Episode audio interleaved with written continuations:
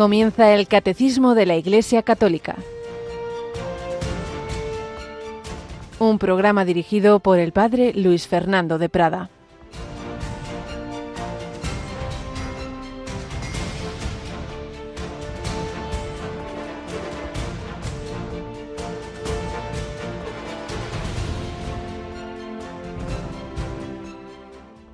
Yo soy el pan vivo que ha bajado del cielo. El que coma de este pan vivirá para siempre. Y el pan que yo daré es mi carne por la vida del mundo. Alabado sean Jesús, María y José. Muy buenos días, muy querida familia de Radio María.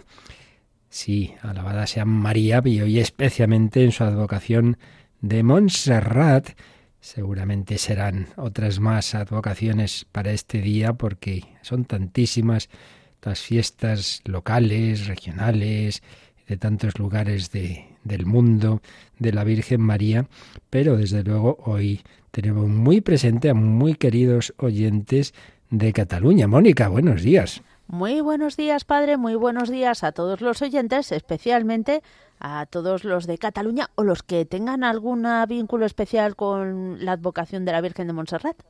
Así es. Recordábamos cuando íbamos contando la historia de San Ignacio, cómo llegó allí una noche de un 24 de marzo, cómo hizo la vigilia ante la Virgen, pues así, como para armarse caballero, cómo dejó su, traje así de hombre elegante y se vistió de peregrino.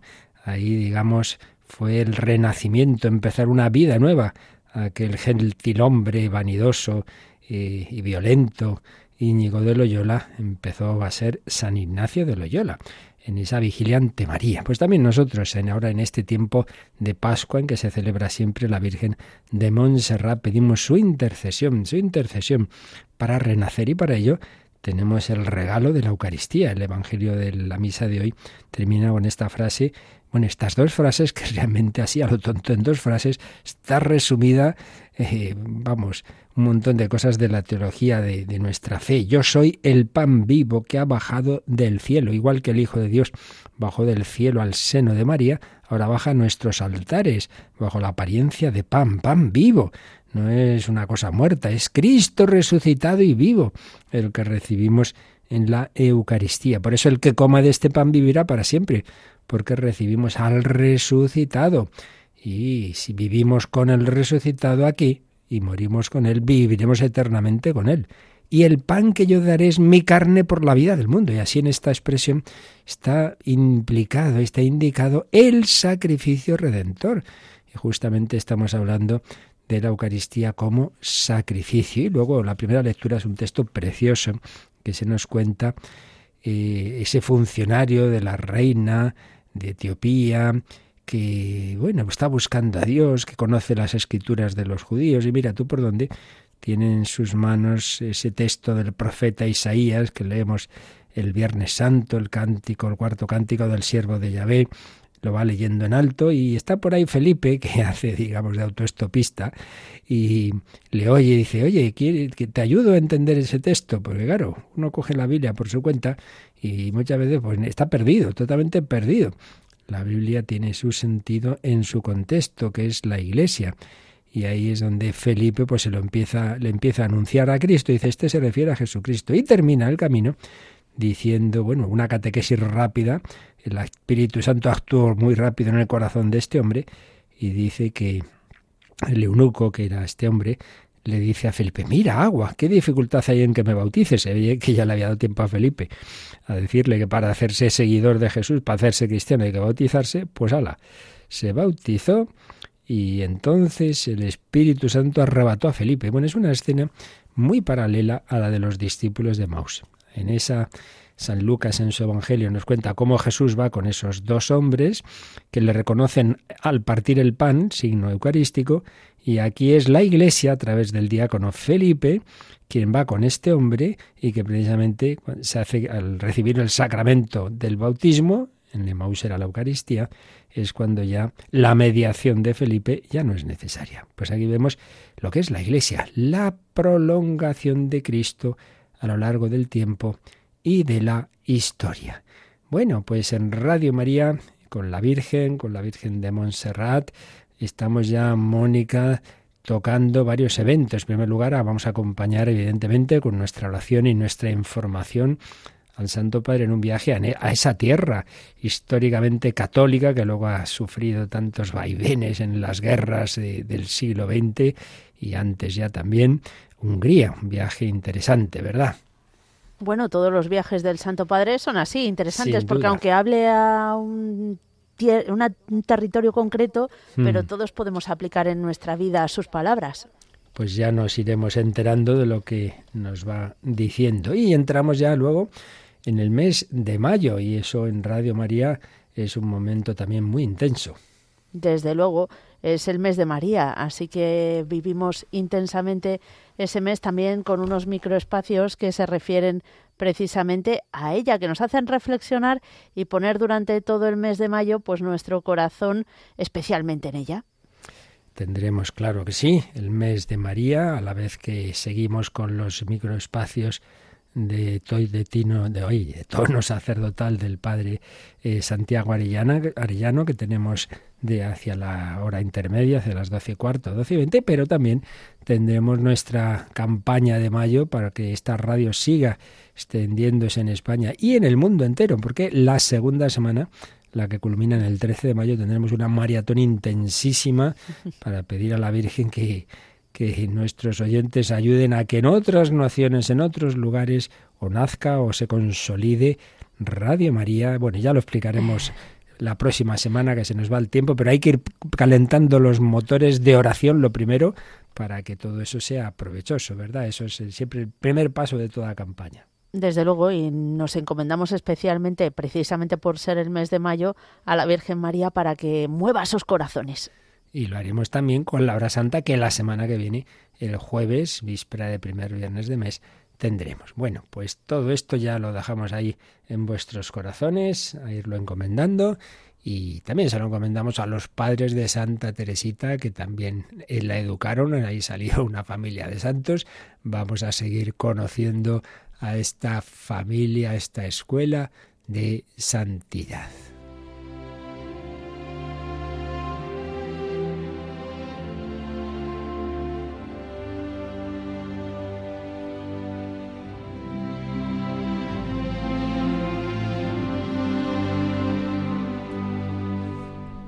Historia de una familia, una escuela de santidad. Sintetizamos básicamente con nuestras libertades la obra del padre Esteban José Piat sobre la familia de Teresa del Niño Jesús y recordábamos cómo en esa familia se vivían básicamente tres grandes principios, no en teoría, sino realmente en la práctica. Soberanía de Dios, fe en su providencia y abandono en su voluntad. Soberanía de Dios. Recordábamos cómo para esta familia todo fuera de Dios es, apariencia, es, es mentira, todo hay que verlo en clave de eternidad. Todo tanto cuanto nos acerca al Señor y a la vida eterna. Segundo principio, la providencia, la confianza en la providencia. Bueno, es también mismo principio de Radio María, que vive de la providencia. En esa escuela se aprendió a adorar la conducta divina. La providencia ordena todas las cosas con sabiduría, con destreza, con amor, para su mayor gloria y nuestro mejor provecho. Ambas cosas están absolutamente unidas. La gloria de Dios es que el hombre viva y la vida del hombre es la gloria de Dios. Buena política es prestarle fe ciega a la providencia. Doña Celia manifiesta mucho esa, esa confianza en su correspondencia. Obviamente, don Luis también. Lo que pasa es que doña Celia escribía mucho y don Luis poco, como pasa tantas veces los hombres somos menos expresivos y las mujeres más y por eso tenemos más eh, correspondencia de la madre de Teresita. Bueno, pues precisamente y le escribe a su hermana monja, a su hermana monja, a propósito pues de las diversas dificultades que, ellos estaban pasando y, su y concretamente el, hermano de, ambas Isidoro, estaban pasando distintas dificultades y le escribe así a, a, la hermana religiosa. Ya le tengo dicho a su hermano que no tiene por qué quebrantarse la cabeza en ello, que no hay que hacer sino una cosa, rogar a Dios, porque ni ella ni yo podemos ayudarte de otra manera. No podemos ayudarte de otra manera. Así Él, a quien nada detiene, nos librará del mal, cuando vea que hemos sufrido bastante, y entonces te convencerás de que tus aciertos no se deben a tus aptitudes ni a tu inteligencia, sino solo a Dios, como me ocurrió a mí en cuanto al punto de Alensón, ese trabajo que hacía mm, en ese, en ese taller doméstico. Esta convicción es muy saludable. Yo misma lo tengo comprobado. Bueno, realmente impresionante. Ya sabes tú que todos somos inclinados al orgullo, y yo tengo experimentado con frecuencia que los que tienen fortuna, en su mayoría, se conducen con una suficiencia insufrible. Dice, mira, nos viene bien tener problemas económicos, porque si no, ya se sabe lo que pasa. Los que les va bien es que se lo creen, vamos, que son el centro del mundo. Menuda lección de, de fe está dando esta mujer ahí a sus hermanos. No digo que yo hubiera llegado a este extremo, ni tú tampoco, pero más o menos hubiéramos sido contagiados de ese orgullo. Además es cierto que la prosperidad constante aleja de Dios. Nunca Él ha llevado a sus elegidos por ese camino. Más bien, han experimentado el crisol del sufrimiento para purificarse.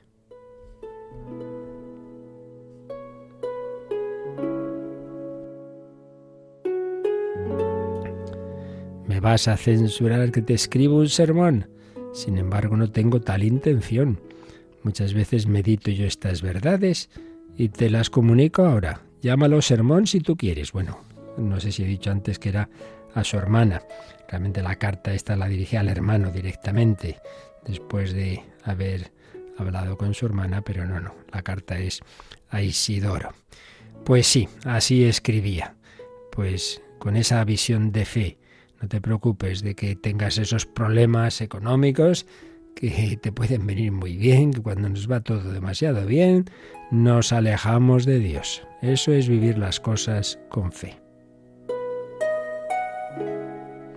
Sí, son palabras que le salen del alma, del alma, y que ella era la primera que había vivido en tantas dificultades, bueno, sobre todo las más gravísimas, como eran las enfermedades de las que a veces salían y, en cuatro ocasiones no sus hijos, cuatro niños que habían fallecido y que no le quitaron ni más ni, ni, ni una gota su gran fe en el Señor. Así pues, soberanía de Dios, confianza en su providencia y obviamente esta confianza en la providencia lleva al tercer principio, el abandono en su voluntad, que ya de alguna manera está implícito, pero lo veremos con más detalle el próximo día.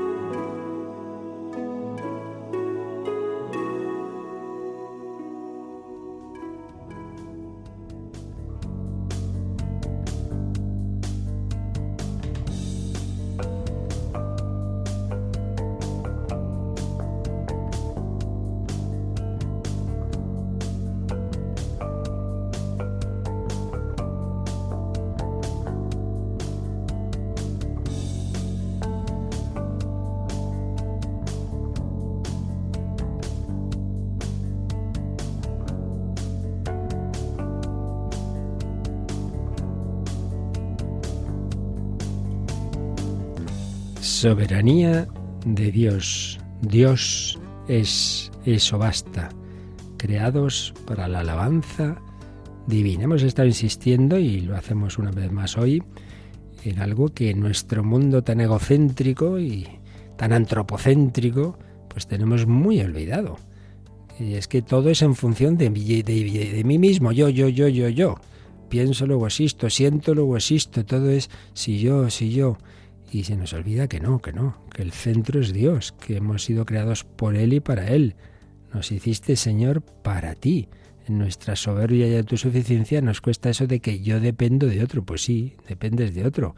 Si existes es porque otro te ha dado la vida y tu vida no es para ti, no es para lo que te dé la gana, es para Él. Lo que pasa es que siendo esto verdad, evidentemente, si el Señor nos ha dado la vida y todo lo que nos ha dado no es porque Él está deseando tener esclavos, no, no, no, no, es porque está deseando comunicarnos su vida y hacernos felices, claro que sí, ya lo sabemos, que todo lo que sea unirnos a Dios es para nuestro bien, pero que quede claro que, que no puede ser Dios en función de mí, sino yo en función de Él.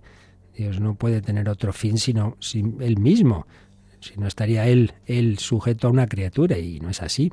Lo que pasa es que por amor, por amor a sus criaturas, parece como si realmente se hubiera puesto a nuestros pies. Bueno, es que no es que parezca, es que lo ha hecho, pero no porque eso, digamos, sea lo que corresponde a la, a la, realidad, sino al amor infinito que le lleva a bajarse para conquistar nuestra respuesta para nuestro bien, para nuestro bien. El de por sí no necesita que nadie eh, digamos, le, alabe y le adore, pero es que es, es, nuestro bien, es que es nuestro, a lo que es como si dices, pues el oxígeno, pues es que si no lo respiras es que te mueres, el oxígeno no le hace ninguna falta, pero, pero, eh, pero nosotros sí necesitamos el oxígeno por nuestro oxígeno. Es llenarnos de Dios, es la gracia de Dios y, y la gracia de Dios nos lleva a adorar a Dios, a alabarle, a vivir en esa actitud de alabanza. Dios es, eso basta. Por eso hemos estado insistiendo y repito y lo volvemos a hacer en que no nos reduzcamos nuestra vivencia de la misa, de los demás actos litúrgicos, de la oración, en lo mío, lo mío, en pedir, en pedir, en que yo me sienta bien, en que, no no, que no eres el, centro del universo, sino el primer fin siempre es ese fin de adoración, de alabanza, de, mirar al, al Señor, de darle gloria a Dios. La gloria es el ser de Dios, es el ser de Dios, pero ese ser divino, esa naturaleza divina que nos, nos, nos llena, eh, nos diviniza, ese es nuestro bien, y a la vez, pues al darnos esa, esa gracia de Dios, nos lleva a adorar a Dios, a alabarle, nos lleva, nos llena de, de, de, las virtudes teologales que tienen precisamente por centro a Dios, la fe, la esperanza y el amor y estamos llamados a hacerlo de una manera muy especial en la Santa Misa, porque no existe mayor acto de culto, ni, ni, ni, puede existir, porque quien lo lleva es el Hijo de Dios hecho hombre, resucitado, pero que en su naturaleza humana ha querido dejar también las huellas de hasta qué punto se abajó, hasta qué punto sufrió por nosotros. Se hizo hombre y no ha dejado ya en una esquinita ese cuerpo, no, no, el cuerpo para toda la eternidad, cuerpo resucitado, glorioso, con las llagas de su pasión. Por eso hemos visto esta primera dimensión de la Eucaristía, sacrificio, de acción de gracias y de alabanza al Padre. Hemos visto los matices. La alabanza es simplemente, aunque yo no recibiera nada de Dios, Dios es, Dios es.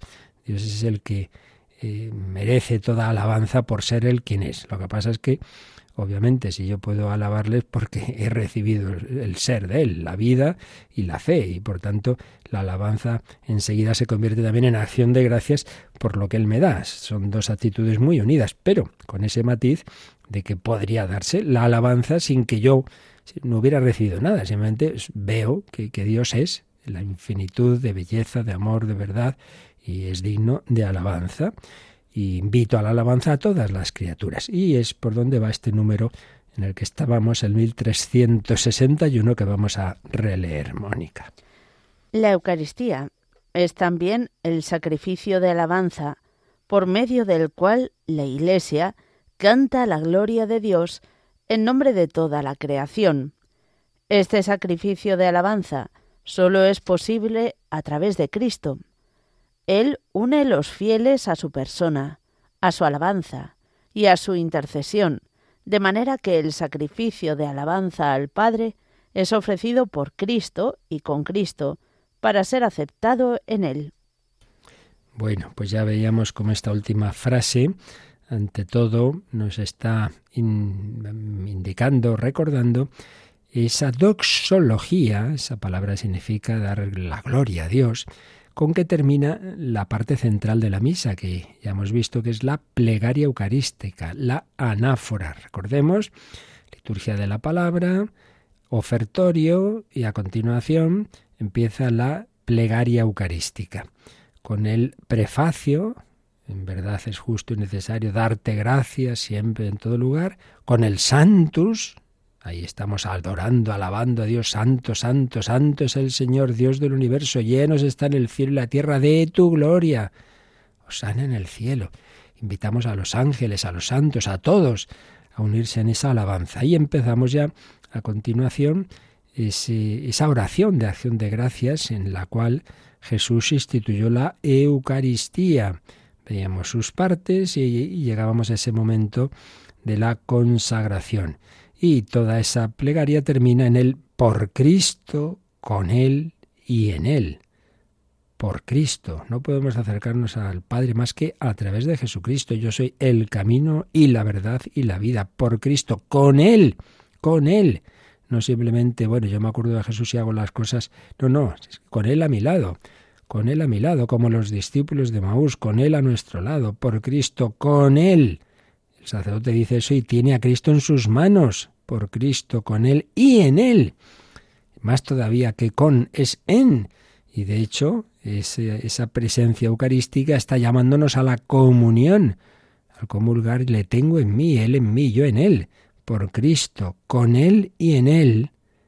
Entonces, ¿a quién me dirijo en mi oración de la misa? A ti, Dios Padre Omnipotente, pero a través de Cristo, por Cristo, con Él y en Él, me dirijo a ti a ti Dios Padre Omnipotente, en la unidad del Espíritu Santo. El Espíritu Santo une al Padre y al Hijo, pero aquí nos referimos también a la unidad que hace en el cuerpo místico de la Iglesia, nos une a todos, nos comunica esa savia divina, esa vida divina, que es ese Espíritu Santo comunica a nosotros la gracia de Dios, nos une en la Iglesia una santa, católica y apostólica, por Cristo, con Él y en Él, a ti, Dios Padre Omnipotente, en la unidad del Espíritu Santo, todo honor y toda gloria.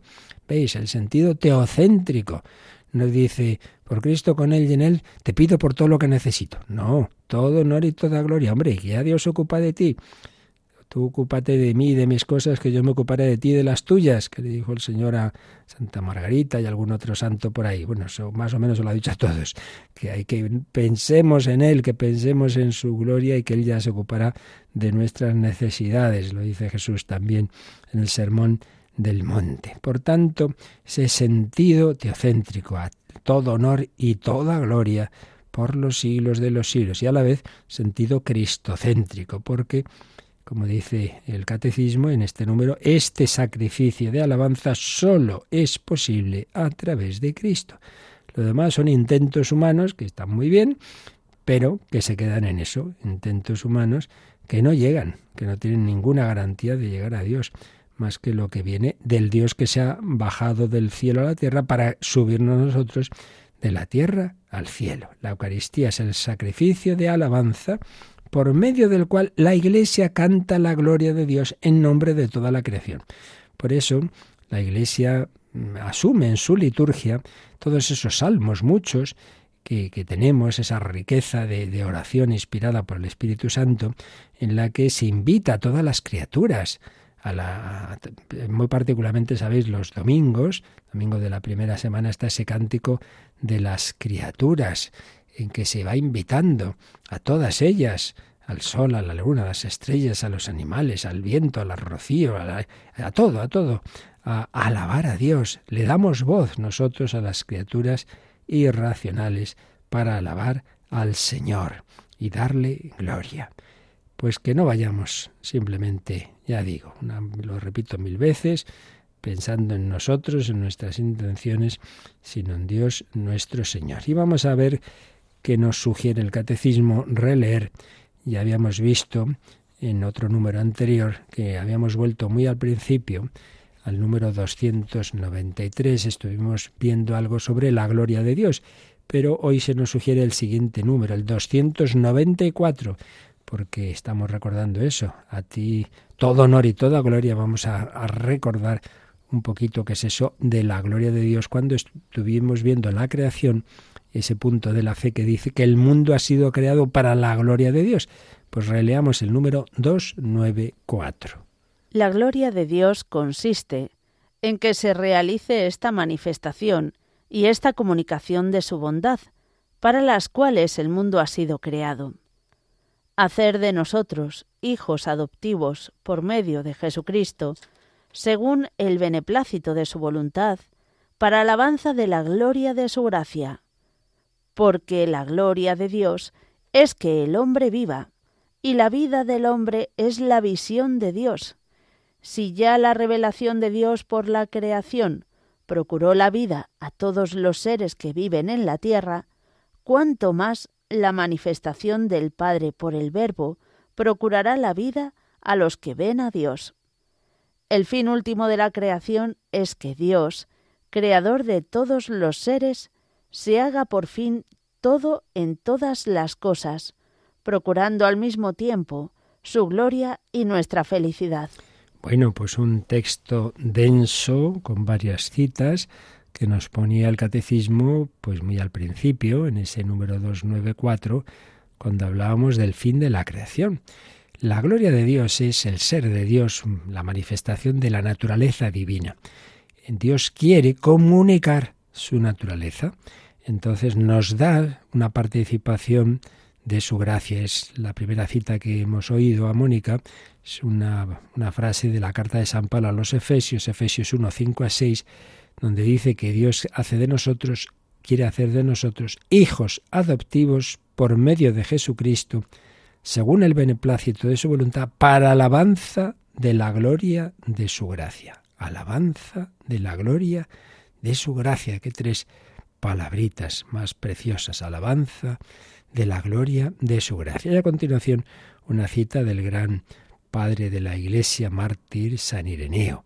Porque la gloria de Dios es el hombre vivo y la vida del hombre es la visión de Dios. Lo que os decía, no hay que contraponer, estamos hechos por Dios y para Dios, para su gloria, pero no en el sentido humano que solemos pensar, este solo le va, este solo le interesa lo suyo, que todos aquí le, le estemos alabando. No, no, es que precisamente la gloria de Dios es, es como un buen maestro. Su gloria es que, tiene discípulos que, que, han aprendido y que incluso le pueden superar. Eso no pasa con Dios, obviamente, no le podemos superar. Pero en este sentido que digo, de que no es una gloria interesada, sino que su gloria es qué bien, que, que, que, hago infinidad de personas, el, el, maestro, que saben mucho, y Dios que, que, les doy mi vida y que los hago felices con mi propio ser. La gloria de Dios es el hombre viviente. Menuda obra le ha salido al Señor. Muy particularmente en la Virgen María. Vamos, eso ya sigue es la obra suprema. Evidentemente después de la humanidad de Jesucristo, como es natural. La gloria de Dios es el hombre vivo y la vida del hombre es la visión de Dios, es decir, que es el máximo a que puede llegar el hombre. Oh, madre mía, a contemplar a Dios, a, contemplarle cara a cara. Pues es que estamos llamados a, a, a lo que los ángeles, a una vida que supera con mucho lo que sería propio de la naturaleza humana. Hemos sido hechos no solo para vivir aquí en este mundo más o menos, pues pensando, razonando, amando, que no es poco, sino poder contemplar cara a cara al Señor. La vida del hombre es la visión de Dios. Y si ya la revelación de Dios por la creación procuró la vida a todos los seres que viven en la tierra, dice Ireneo, cuánto más la manifestación del Padre a través del Verbo procurará la vida a los que ven a Dios. Los pobres leones, pues tienen unos años aquí de, de corretear, ¿verdad? Pero no van a ver a Dios eternamente. Nosotros sí. El fin último de la creación es que, es que Dios, creador de todos los seres, se haga todo en todas las cosas, nos unamos a Él, sin perder nuestra personalidad, ojo, ni Dios la suya, Dios siempre es el creador, nosotros la criatura, pero unidos intimísimamente, procurando al mismo tiempo su gloria y nuestra felicidad. Pues realmente cuando uno se da cuenta de esto, estalla en alabanza, Dios es, Dios es bueno, Dios es Dios, gloria a Dios en el cielo. Por eso os he insistido estos días, y lo vuelvo a hacer, en ese tipo de oraciones que nos llevan a esa actitud de alabanza, muy particularmente ese Gloria in excelsis Deo de la Santa Misa. Hemos oído algunos de, cánticos con el, con el Gloria, pero también la Iglesia tiene el Te Deum. El Te Deum es otra expresión litúrgica clásica que especialmente pues la, Iglesia usa en grandes solemnidades. Bueno, todos los domingos del año, salvo los de Cuaresma, en, en el oficio de lecturas se, se reza el Te Deum y por supuesto pues en las, las grandes solemnidades, fiestas, también la Iglesia suele hacerlo en, en los momentos pues de especial motivo de acción de gracias, eh, al acabar un año, recordáis que todos los años retransmitimos ese, ese Tedeum de acción de gracias por el año desde la Basílica de San Pedro, en fin, que es también una oración que vale la pena que la recemos porque esta es, la usamos poquito. Y os la aconsejo, vamos a leerla. Vamos a leer este Tedeum precioso para que veamos esas actitudes de alabanza. A ti, oh Dios, te alabamos. A ti, Señor, te reconocemos. A ti, eterno Padre, te venera toda la creación, los ángeles todos, los cielos y todas las potestades te honran. Los querubines y serafines te cantan sin cesar. ¿Veis lo que decíamos de incorporar a toda la creación, empezando por la, las criaturas espirituales. Los querubines y serafines te cantan sin cesar, Santo, Santo, Santo es el Señor Dios del universo. Los cielos y la tierra están llenos de la majestad de tu gloria. Sí, en todo ser, aunque sea material, se refleja algo del ser de Dios, pues su consistencia, su, su orden, su belleza. Y seguimos eh, dando voz a todos los seres. A ti te ensalza el glorioso coro de los apóstoles, la multitud admirable de los profetas, el blanco ejército de los mártires. Aquí ya pasamos a los santos de la historia de la Iglesia, que, que han alabado y que alaban al Señor en el cielo. A ti la Iglesia Santa extendida por toda la tierra te proclama, Padre de inmensa majestad, Hijo único y verdadero, digno de adoración. Espíritu Santo, defensor. Y vienen alabanzas ahora ya, después de haber alabado a la Trinidad, Padre de inmensa majestad, Hijo único y verdadero, digno de adoración, Espíritu Santo, defensor, ahora ya directamente al Hijo de Dios hecho hombre. Tú eres el Rey de la Gloria, Cristo. Tú eres el Hijo único del Padre. Tú para liberar al hombre aceptaste la condición humana sin desdeñar el seno de la Virgen. Tú Rotas las cadenas de la muerte, abriste a los creyentes el reino del cielo. Tú te sientas a la derecha de Dios en la gloria del Padre. Creemos que un día has de venir como juez. Como veis, hasta ahora estamos alabando, estamos mm, fijándonos en quiénes son esas divinas personas y, y alabando a Cristo por lo que ha hecho. Y ahora ya sí, que en la parte final hay un hay petición, pero después de siempre después de esa alabanza. Te rogamos pues que vengas en ayuda de tus siervos a quienes redimiste con tu preciosa sangre. Haz que en la gloria eterna nos asociemos a tus santos. Salva a tu pueblo, Señor, y bendice tu heredad. Sé su pastor y ensálzalo eternamente. Día tras día te bendecimos y alabamos tu nombre para siempre, por eternidad de eternidades. Hombre, siendo Dios como es y todo lo que ha hecho por nosotros, qué menos que día tras día bendecirte y alabar tu nombre para siempre. Y de nuevo, pues, ante ese Dios tan bueno pedimos, dígnate, Señor, en este día guardarnos del pecado. Ten piedad de nosotros, Señor, ten piedad de nosotros. Que tu misericordia, Señor, venga sobre nosotros, como lo esperamos de ti. Termina con una frase preciosa con la que han muerto santos en la historia de la Iglesia. En ti, Señor, confié, no me veré defraudado para siempre. Yo he confiado en ti, seguro que no voy a quedar defraudado. Pues vamos a quedarnos en esa actitud de alabanza, escuchando precisamente un Te Deum en tono gregoriano. A ti, oh Dios, te alabamos, a ti, Señor, te reconocemos. Te Deum, laudamos, Domine.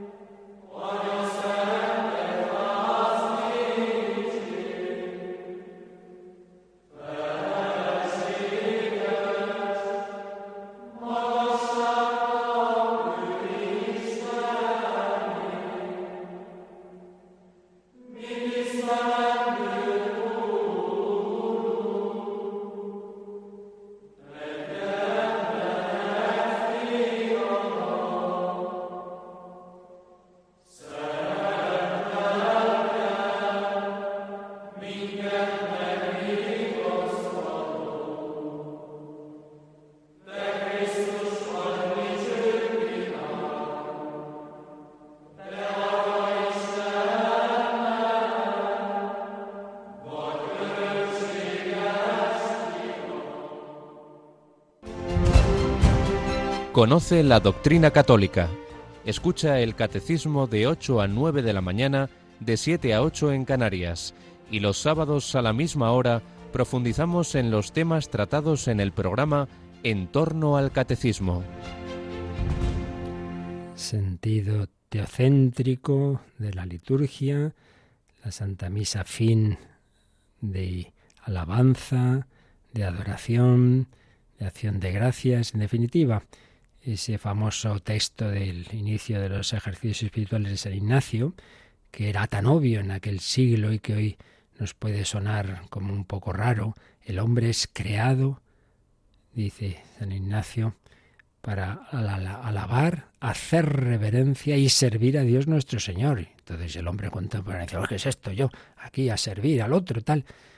Y luego, claro, va uno viendo los ejercicios que ese Dios para el que así hemos sido creados es el mismo que se ha hecho hombre, que ha muerto en la cruz por cada uno. Dice, caramba, no sé de qué me quejaba, pero es verdad que el hombre ha sido creado para esa alabanza divina.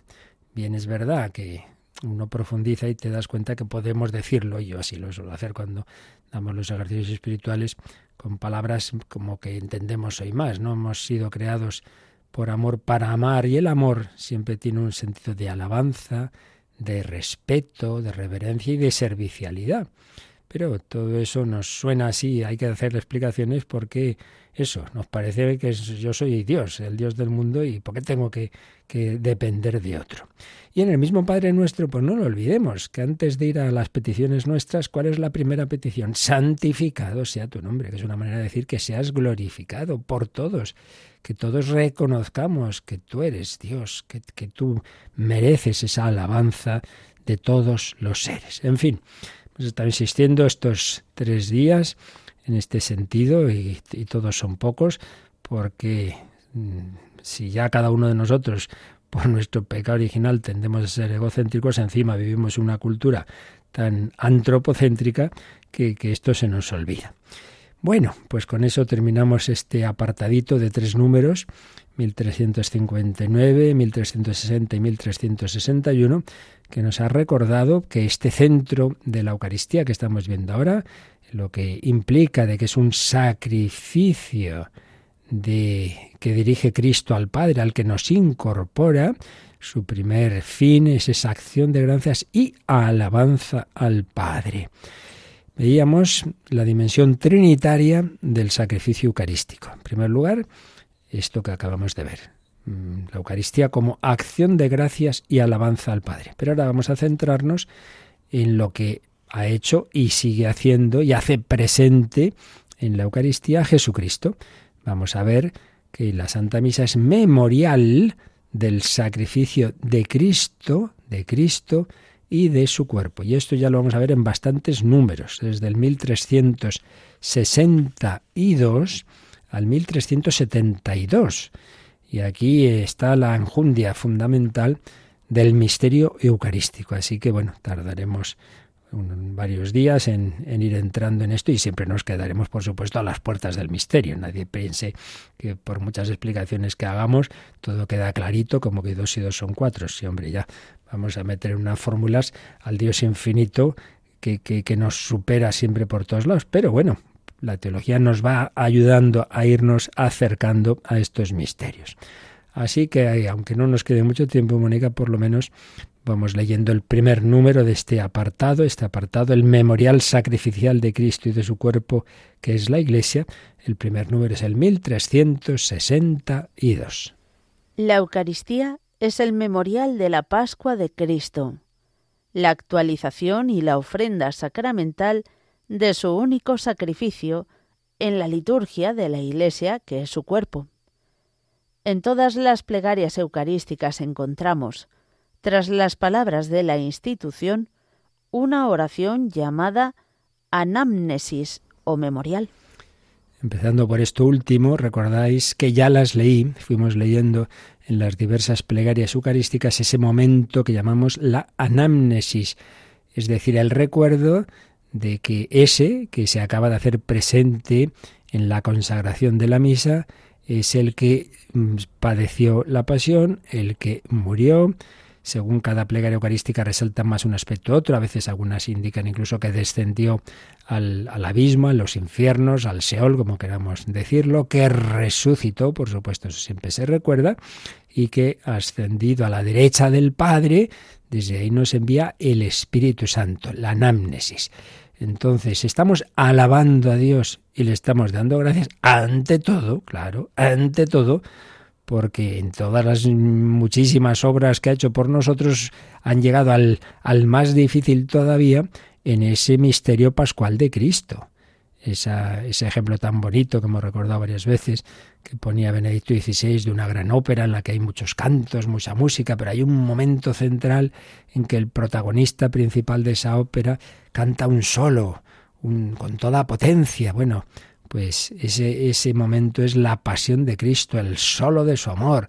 El, lo que dice San Juan al comenzar el capítulo 13 del cuarto Evangelio, ¿no? Habiendo Jesús amado a los suyos que estaban en el mundo, los amó hasta el extremo, el más difícil todavía, el momento más, más fuerte de la manifestación del amor es cuando ha llegado a sufrir y morir. Nadie tiene mayor amor que el que da la vida por sus amigos, morir y resucitar, claro, porque si hubiera quedado en tanta gente buena que, ha, ha hecho cosas buenas y ya está, pero ahí se ha quedado. No, no, no. Cristo ha vencido la muerte porque no era un mero hombre bueno, sino el Hijo de Dios que viene a reparar, a redimirnos de todos nuestros pecados. Todo eso se concentra en la Santa Misa, se recuerda, pero como hemos dicho y iremos viendo estos días, ese recuerdo no simplemente es un recuerdo subjetivo nuestro, sino lo recuerda Dios, lo hace presente objetivamente hablando. Entonces dice, la Eucaristía es el memorial, al no decir meramente memoria, sino memorial es precisamente sentido objetivo, memorial que Dios hace de la Pascua de Cristo, la actualización lo que él hizo en el pasado se hace ahora actual. Esto es lo que intentaremos eh, explicar un poco en la medida en que podamos, cómo puede ser que el pasado se hace presente.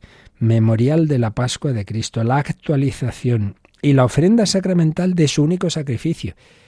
Realmente es el único sacrificio. Cristo no ha muerto, no muere cada vez que decimos la Santa Misa, no. Lo hizo una sola vez, pero ese sacrificio se hace sacramentalmente presente en la misa. Ahora, hermanos, para que este sacrificio mío y vuestro, en la liturgia de la Iglesia, que es su cuerpo. Cuando aquí hablamos del memorial sacrificial de Cristo y de su cuerpo, el primer sentido que tuvo la palabra el cuerpo de Cristo no fue la Eucaristía, sino la Iglesia, el cuerpo místico de Cristo. San Pablo, pues lo tiene desde su conversión. Saulo, Saulo, ¿por qué me persigues? Ya en esa palabra Jesús le estaba diciendo que al perseguir a los cristianos le perseguía a él. La iglesia es su cuerpo. Tuve hambre y me disteis de comer. En todas las plegarias eucarísticas hacemos ese memorial, esa anamnesis de lo que el Señor ha hecho por nosotros. Realmente es una maravilla. Por tanto, memorial, memorial, recuerdo objetivo de lo que el Señor ha hecho por nosotros. Anamnesis.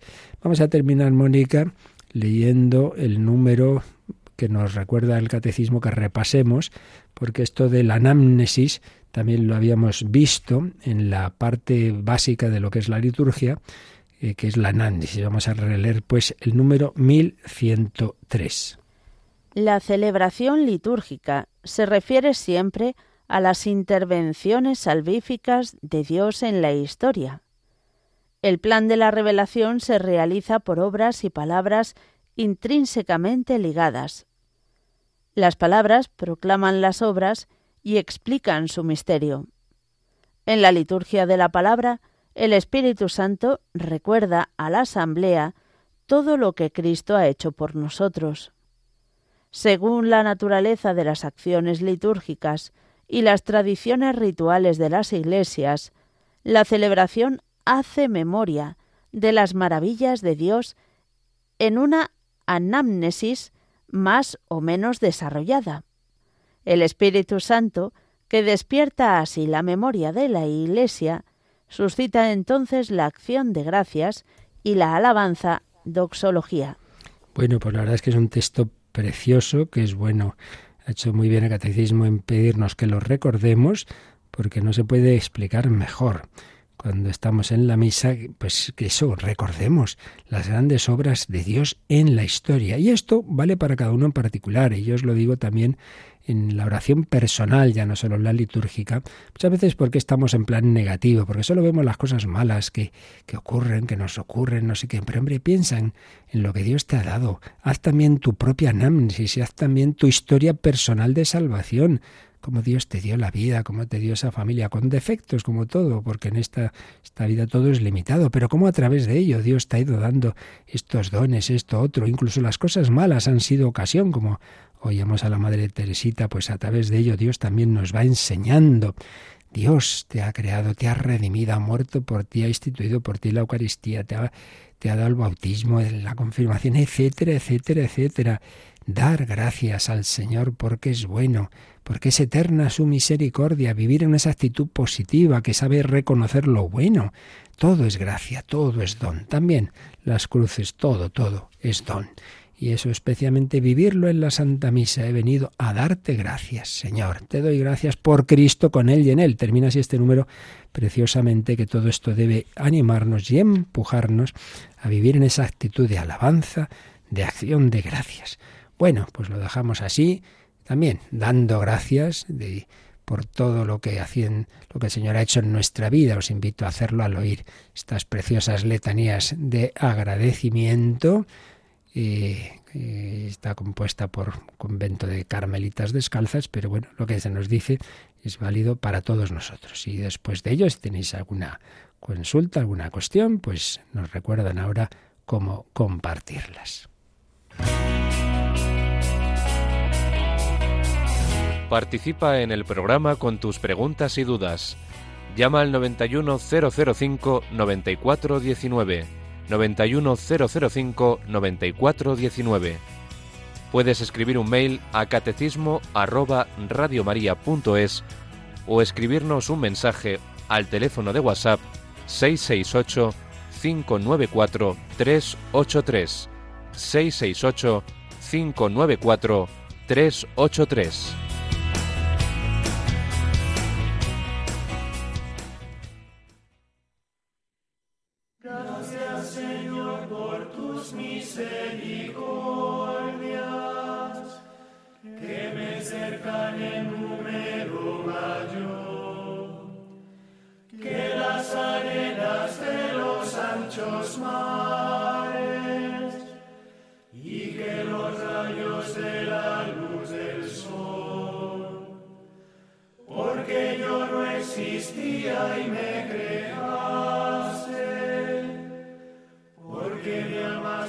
sin amarte yo, porque antes de nacer me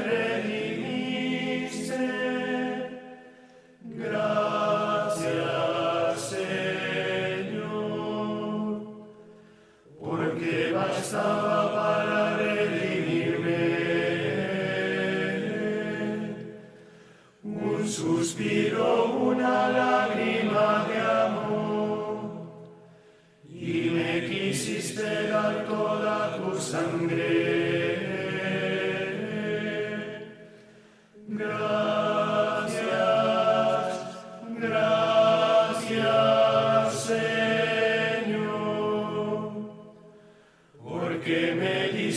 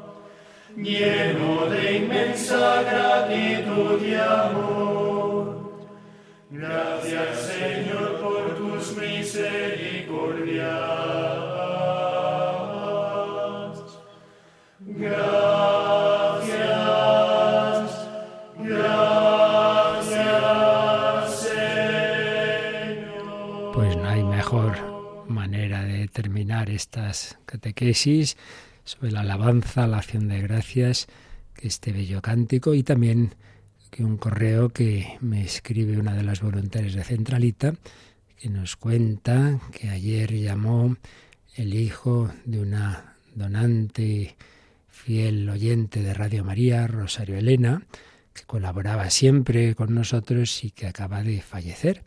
Nos da las gracias por todo lo que Radio María ha hecho por su madre, y dice que se pondrán en contacto con nosotros porque quieren seguir haciendo un donativo en nombre de su madre, que a ella le gustaría, que Radio María lo era todo para ella y al mismo tiempo su forma de dar las gracias y de apoyar la labor tan importante que hace Radio María cada día. ¿Qué veis? ¿Qué veis? Qué maravilla el sentido de acción de gracias a Dios y a las mediaciones que el Señor usa, entre ellas esta de la radio. Pues que vivamos así este día con espíritu agradecido a Dios por tantos beneficios. La bendición de Dios Todopoderoso, Padre, Hijo y Espíritu Santo, descienda sobre vosotros. Alabado sea Jesucristo.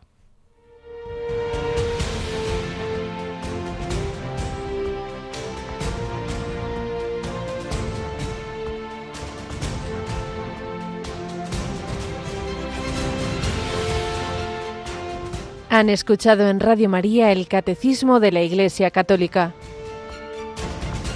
un programa dirigido por el Padre Luis Fernando de Prada.